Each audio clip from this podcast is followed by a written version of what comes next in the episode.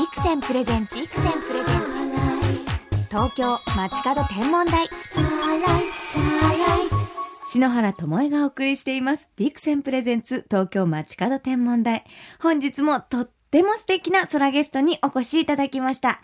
キラキラキュートな空ガールの理想像田中美穂さんです。よろしくお願いします。田中美穂です。お願いします。キラキラキラキラカリスマモデルとして絶大な人気を誇り、まさに日本中の女子の憧れという田中美穂さんですが、私二度目ましてでね、そうです。二度目ましてで。番組でね、はい、お世話になりました。こちらこそ、こんなにすぐに会えると思ってなかったから嬉しかった。もうだってすぐ大親友になったじゃないですか。大親友になって、なってますよね。あれちょっと言葉に詰まっておりますけれども、実はですね、はい田中美穂さん、なんと、プライベート望遠鏡をお持ちだそうじゃないですか。そうなんですよ。すごいリサーチしましたよ。リサーチしていただいて嬉しいです。実は、うんすごい子供の時から憧れで、ええ。望遠鏡がずっと欲しくて、うんで、成績が良かったら買ってあげると言われつつ、ご褒美のね。そうです。それも、なんだかんだ買ってもらえず、ええああ、私そういえばずっと欲しかったんだよねっていう話を友達とかによくしてたんですよ。ええそしたらなんと26歳の誕生日うにん友人がプレゼントしてくれたんです。ちなみにどのように活用されてますか？私、本当に欲しかったので、うんでも、すっごい詳しいわけじゃないんです。どこに何の星があってとか、ええあの、難しいじゃないですか。はい。なのでやっぱ月をええ見るのが好きで、クレーターとか見たり、なんか楽しいと思って。うわ、かわいい お目目キラキラさせて、月を眺めているんですね。へえ。どうですか？その子供の頃からの夢が叶って、自分でこう操作して、うん天体望遠鏡を手にして、お月様を見るっていうのは。そうですね。やっぱ子供の時に、うんもっと早くに買ってもらっとけばよかったと思いました。どうしてですか？なん、か、やっぱ大人になってうんもらって、それはそれで嬉しいんですけど、うん。やっぱり一人暮らしだとうん。相談する相手がいないんですよ。これあーさ、どうやったらええ。月に合うと思う？とか、ええええピントが合うと思う？とか。そうです。すなので子供の時からもっとあ持ってたら、うん。その両親とかお兄ちゃんとかもいたし、うん。一緒にできたし、ええ。もっとこの年月詳しくなれたんじゃないかなと思って。へえ子供の時って一番こういう好奇心がねあるんで。ワクワクしますものね、はい。でもやっぱり大人になってうん。からこその夢中になり方っていうのもあるじゃないですか。そうでも素敵だなと思ったのが、うん。ベランダにうん。その望遠鏡を出して、うん。月を見ながら、うん。ちょっとお酒飲んだりとか、大人な天体の。そうなんですよ。でもすごい結構何時間でも一人でも行けるんですよね。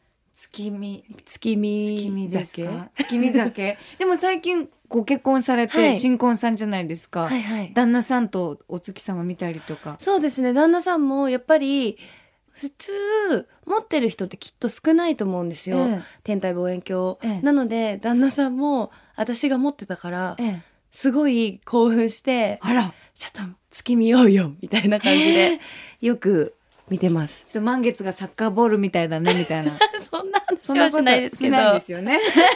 しないんですね、はい。でもやっぱ疲れを癒してくれる。そうですね。やっぱり友達が来た時とかええ。やっぱみんな興味津々なんですよね。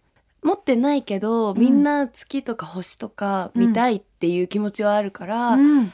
私もやっぱ自慢だし、え天体望遠鏡あるからうち来なよとおか誘いやすいしえ へえだからなんか結構友達が来るたびにベランダに出してええ見たりします。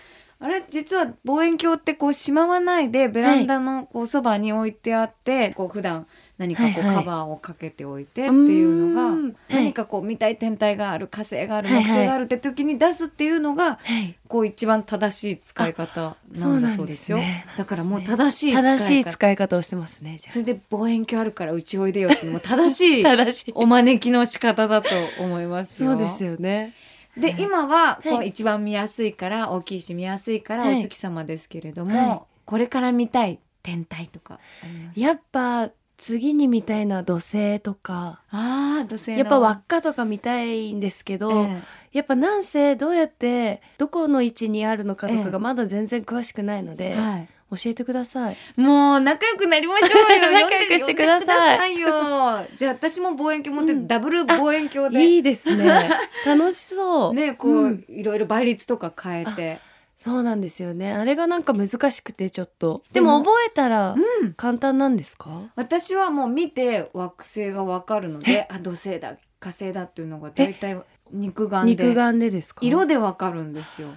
すごーい！普通お星様はこうチカチカ瞬くけれども、惑星はこう太陽の光を浴びて光ってるから、こうまっすぐにこっちを見るみたいに見つめてるみたいにピカーって光るんですよ。えー、じゃあチカチカしてない？あんチカチカしピカーって音で言うとピカーンっていう感じで。へえで火星なんかはやっぱうんもうその名の通りこう火って書くぐらいでうんうん。赤い色をちゃんとしていて、それ肉眼で全然見えるんですか？見えますそれをさらに望遠鏡で見るととちょっと模様が見えたりする場合もありますし。すごいちょっと鳥肌立った、見てみたい。それお持ちなんですよ見える。そうですよね持ってるんです私、うん。でもどこに どこにあるのかがわからなかったからやっぱそれって教えてもらっていいですか？もちろん。今後。でもそんな方は、あのよくアプリが星を探すアプリがあるんですか？あるんですよ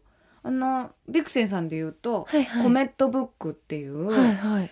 アプリなんかだと空にかざすと大体この辺りにそうなんだ。ある星座とかも分かったり惑星早も速インストールします。ぜひコメットブックとあと私が好きなのははい。スターウォークっていう、スターウォーク。はい、空にかざすともう惑星とか、もう月が出る時間とかも分かったりする。それって結構機械が苦手な人でも分かりやすいですか、もうすぐだって空にかざすだけですこうやってかざすだけでいい。だけで例えばあの眩しい星なんだろうって分かんなかったら、パッと空に向けると木星とか土星えっていう風ー、に。すごい。それすごいですね。すごい便利です。だからそういう便利なグッズがたくさんあるから、こう私たち空を見ないともったいないんですよね。そうですねすごいいいもの持ってるんでええちょっとアプリね アプリもインストールしてアプリではい空ガールの仲間入り、うんぜひしましょうねし。たいです、そして仲良くなりましょうね。お願いします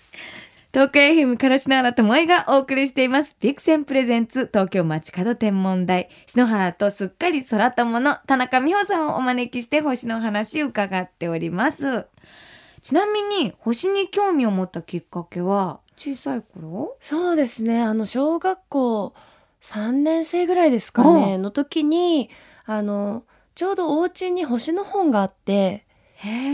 なんか何の本だったか忘れちゃったんですけど、うん。なんか見やすい子供が読むええ。本だったんですけどなんか、ええ。ブラックホールはなんとかかんとかとうかん書いてあるのに、ブラックホールにすごい最初惹かれてえー、ブラックホールってなんだろうと思ってうん。そっからなんか結構星の本とか見たりプラネタリウムがお家の近くにあったんで、うん。あの授業とかでもよくプラネタリウムに行ったりとかしてたんで、ええありましたね。なんかそっからなんか好きで。はでも一人じゃ独学じゃなかなか学べず、うんうん。はい、でもじゃあ小さな時から星は見上げたりそうですね。ですはい。ね。へえちょっと普通男の子が興味持つところなのに。そうですか、うん。でもなんか星って絶対手に届かないじゃないですか、うんうん。なのでなんかロマンというか手に届かないから、うん。し余計知りたくなるというかえええなんか歴史が過去に遡れないから本当の歴史を知れないからロマンだみたいな感じです、私の中で。ロマンを感じるね。マンを感じるんです。え覚えた星座なんかありますか？星座は、うん。なんかやっぱいまいちまうん。だ発見ができないんですけど、ええ。まあオリオン座とかはベタえにええ。見つけられるじゃないでえすか、ええなので冬とかになると絶対毎日、ああったって探したり、あとは北斗七星とかも、うん。例えばちょっと海外に行っても、ええ。なんか同じ星が北半球だったら同じ星が見えたりするじゃないですか、うん。なのであ探したありええ。とかはしますね。お仕事で海外に行かれる場合も多はいいですけど、海外で印象的な星空なんてありますか？やっぱりあのー高校生ぐらいの時だったんですけど、お仕事でオーストラリアに行ったんですよ。ええ。でオーストラリアって南半球じゃないですか、うん。なのでなんかあもしかしたら日本で見れない星が見えるのかなとか思ってうん。ワクワクしてたんですけど、えなんせ結構早い時間に寝ちゃって、ええ。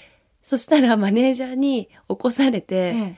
えうるさいなんだろうと思ったらとっても星が綺麗だよってマネージャーが起こしてくれて、結構夜中だったんですけど、本当に綺麗であの空の黒い部分より星の数の方が多かったかなぐらいすごい綺麗でそれが印象的でうんなんかだからやっぱ海外とかそういう大自然があるような場所に連れてってもらえる機会がある時は絶対星が見たいなと思って、ええその高校生の時は疲れて寝ちゃった 疲れて寝ちゃったんですけど。その疲れをもでも目が一瞬にして覚めましたそれを見て。うへえあすごい綺麗と思って。その暗闇より光が多かった印象ってす、なかなかないですよ。なかなかないですよね。でも私もなんかそれっきりそんなにないんですけど、うん。そこどこだったかオーストラリアのどこだったかちょっと記憶してないんですけど、ええ。本当に綺麗で。でもオーストラリアの,、うん。そのやっぱ南半球の星はすごいっていうのはゲストに来る方でおっしゃる方多いですね。そうなんですか、うん。そうなんだ。じゃあ私いいもん見てますね、うん。特別な空だったかもしれませんよ。え。え本当。でもエピソード聞くと小学校の時に星の本を読んで、こう大人になって、はい。こうちゃんと望遠鏡をプレゼントされて、お仕事で星を見てってすっかり空があるじゃないですか。空があるですよね、ええ。なんか星が導いてくれる物語がいっぱいあるなっていうふうに。ねえ本当、うん。でも本当好きでうん。一年で一番好きな日が七夕の日でえでも？なんか素敵じゃないですか話も。うん。織姫と彦星が一年に一回会えるとか、うん。そのエピソード自体も神話ですけどうん。すごい大好きなのと、ええ。あと東京だと結構雨の日が多くて見れないんですけど、え天の川とかが本当にうん毎年毎年見たくて、えたった一回だけ叶ったことがあっえて、はい。それが沖縄にロケに行ってて、うんナイトダイビングをしましょうっていうロケだったんですよ。ナイトダイビング？そう夜潜るんですよ光ライトつけて海に。うん、で潜ってでその日がちょうど七夕でうんで晴れてたんでこうそのスキューバダイビングもちろん海の中も綺麗だったんですけど上がった後に船の上でもう全部の電気消してってお願いしてええ。空を見たら初めて天の川を見れてわとっても素敵だったんです。海でもこうまるでね星のそうようななんです。夜光虫とかがすごいいっぱいいてすごいキラキラして綺麗だったんですけど上がったら今度は真っ暗にしてもらってさ星がすごい綺麗に見えて。なんか海とつながっているみたいですね天のね。そうなんです。すごい素敵でしたよ。ロマンチックでした。へえそう7月7日ってね、うん。こうまあ旧暦の七夕ではないので、こうな雨が降ることが多いんですよね、でもそうなんです。その中でやっぱそういう景色を自然がうん田中さんに見せたかったんじゃないですか、だからすごい感動してえそれ以来見てないんですけどええ。でもやっぱ天の川とかすごい綺麗じゃないですか。えねえじゃあ田中さんにおすすめするのは、はい。実はこう旧暦のうん。七夕の場合は晴れる場合が多くて、旧暦っていつなんですか？旧暦の七夕は8月2日なんですけど、はい。今年は。うん。これは伝統的七夕と言われていて、うん。お月様が半月になるという日なんです。へえでその半月のお月様の船に乗って、織姫と彦星が出会うって言われているんです。素敵。また鳥肌立っちゃっただって感動してくれるから可愛い。もうすごい。そうなんですよ。えー。えしかも涙目になってませんすか？ごい感動した。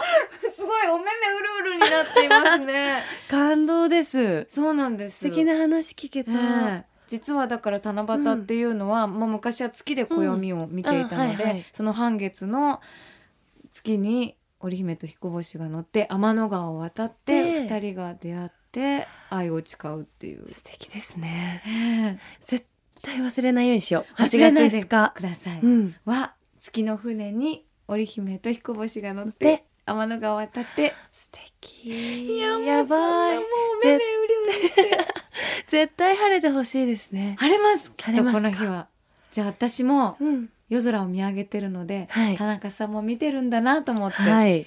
織姫飛行士を眺めますね。一緒に眺めましょう。ぜひぜひさて田中美穂さんと星のお話で盛り上がりましたがもうお時間となってしまいました。最後に田中さんからお知らせがあるんですよね。はい、えー今東京 FM で、うん。ハピネスハピネスという番組を、ええ。えー毎週土曜日渋谷スペイン坂で公開生放送をしていて、ええ。小宮山雄飛さんと一緒にパーソナリティをしているんですがえ明日6月7日のゲストはええ。愛子さんがわ来てあいただけるということなので皆私さん。よく聞かせていただいております。あ本当でなんかこうナチュラルな田中さんの そうで笑いでも笑い声が可愛いんですよそこにキュンキュンとくるんですけれど。でもいつもうん。汗だくだくで、もうなんかテンパりながらやってるんですけど、えでもやっぱりうん。公開生放送なので、うん。毎週毎週うん。ゲストも来てくれるので、ええ。お客さんもいろんな人が来てくれて楽しいですね。愛子さんだとね、そうですね。またね、盛り上がりそうですよね。ねえ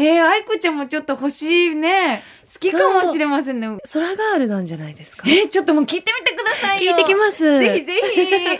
もう今日ね、こんなに田中さんともう仲良くなるって私幸せです。またより一層仲良くなりましたぜね。ひぜひ、空友でずっと仲良しでいましょうね。お願いします。田中さんがパーソナリティを務めているハピネスハピネスは明日午後2時からゲスト愛子さんがいらっしゃいます。ぜひ皆さんお楽しみくださいね。では最後にですね、この番組を聞いている空ガール、空ボーイに一言メッセージをいただけますか？はい。やっぱ星空ってすごくロマンチックで誰でも今いる場所から見れると思うのでみんなキラキラを眺めてほしいなと思います。もう今のこの瞳をね、田中さんのキラキラうるうる目を見せてあげたい。やっぱね、星はこんなにも本当にピュアな人の気持ちには届くんですよ。もう今日はピュアピュアな気持ちをいただきました。ありがとうござい本当に今日ますはありがとうございました。本日のゲスト、田中美穂さんでした。またよろしくおまたありがとうございます。バイバイ。北進一刀流免許開伝坂本龍馬の北進は北極星のことだった私も星の修行を積んで北進望遠鏡一刀流免許開伝というのはどうだろう天体望遠鏡のビクセンビクセンプレゼンツ東京街角天文台まもなくお別れです。モデルの田中美穂さんお越しいただきましたが、もう空ガールというよりは望遠鏡ガールでしたね。そしてお家でパーティーの時にみんなで見るのが楽しいって言ってましたよね。望遠鏡を囲んでみんなでワイワイ月や星を見るっていうのは今時の星の楽しみ方なんじゃないかなって思いましたね。8月2日の伝統的七夕はぜひご連絡を取ってね、一緒に空を眺めましょうね。田中美保さん、どうもありがとうございました。では、篠原からこの時期の星空インフォメーションお届けしましょう。夜9時頃、南の空には2つの惑星が輝いています。朱色の火星、そしてクリーム色がかった輝きを放つのがちょうど見頃を迎えている土星です。土星は今、天秤座という星座の中で輝いています。星占いに登場することでおなじみの天秤座ですが、見つけるのはなかなか難しいんです。星座の形はひらがなのくの字を裏返したよう。ちょうど土星が真南に見える頃に、その右側、上側、下側に見える3つの三等星を結ぶと、裏返しのくの字の形が出来上がります。この3つの星にはアラビア語で上から北の爪、南の爪、もう一つも同じく南の爪という意味の名前がついています。これは昔、天秤座がサソリ座の一部で、サソリの大きな爪に例えられていたからとも言われているんです。土星が明るい今だからこそね、チャレンジしたい天秤座探し。見つけたらまた夜空の秘密を一つ知った気持ちになりそうですよね。ちょうど9月から10月生まれの方はね、天秤座なので、もうね、自分の星座をね、夜空で見つけた時の感動を皆さんに覚えてほしいの。もしの原お羊座なので、ちっちゃいんですけれど、天秤座はね、結構大きな星座ですので、ぜひ天秤座指さして見つめてあげてくださいね。それでは素敵な星空ライフをお過ごしください。東京 FM ビクセンプレゼンツ東京街角天文台。ここまでの相手は篠原智恵でした。また来週のこの時間、星とともにお会いしましょう。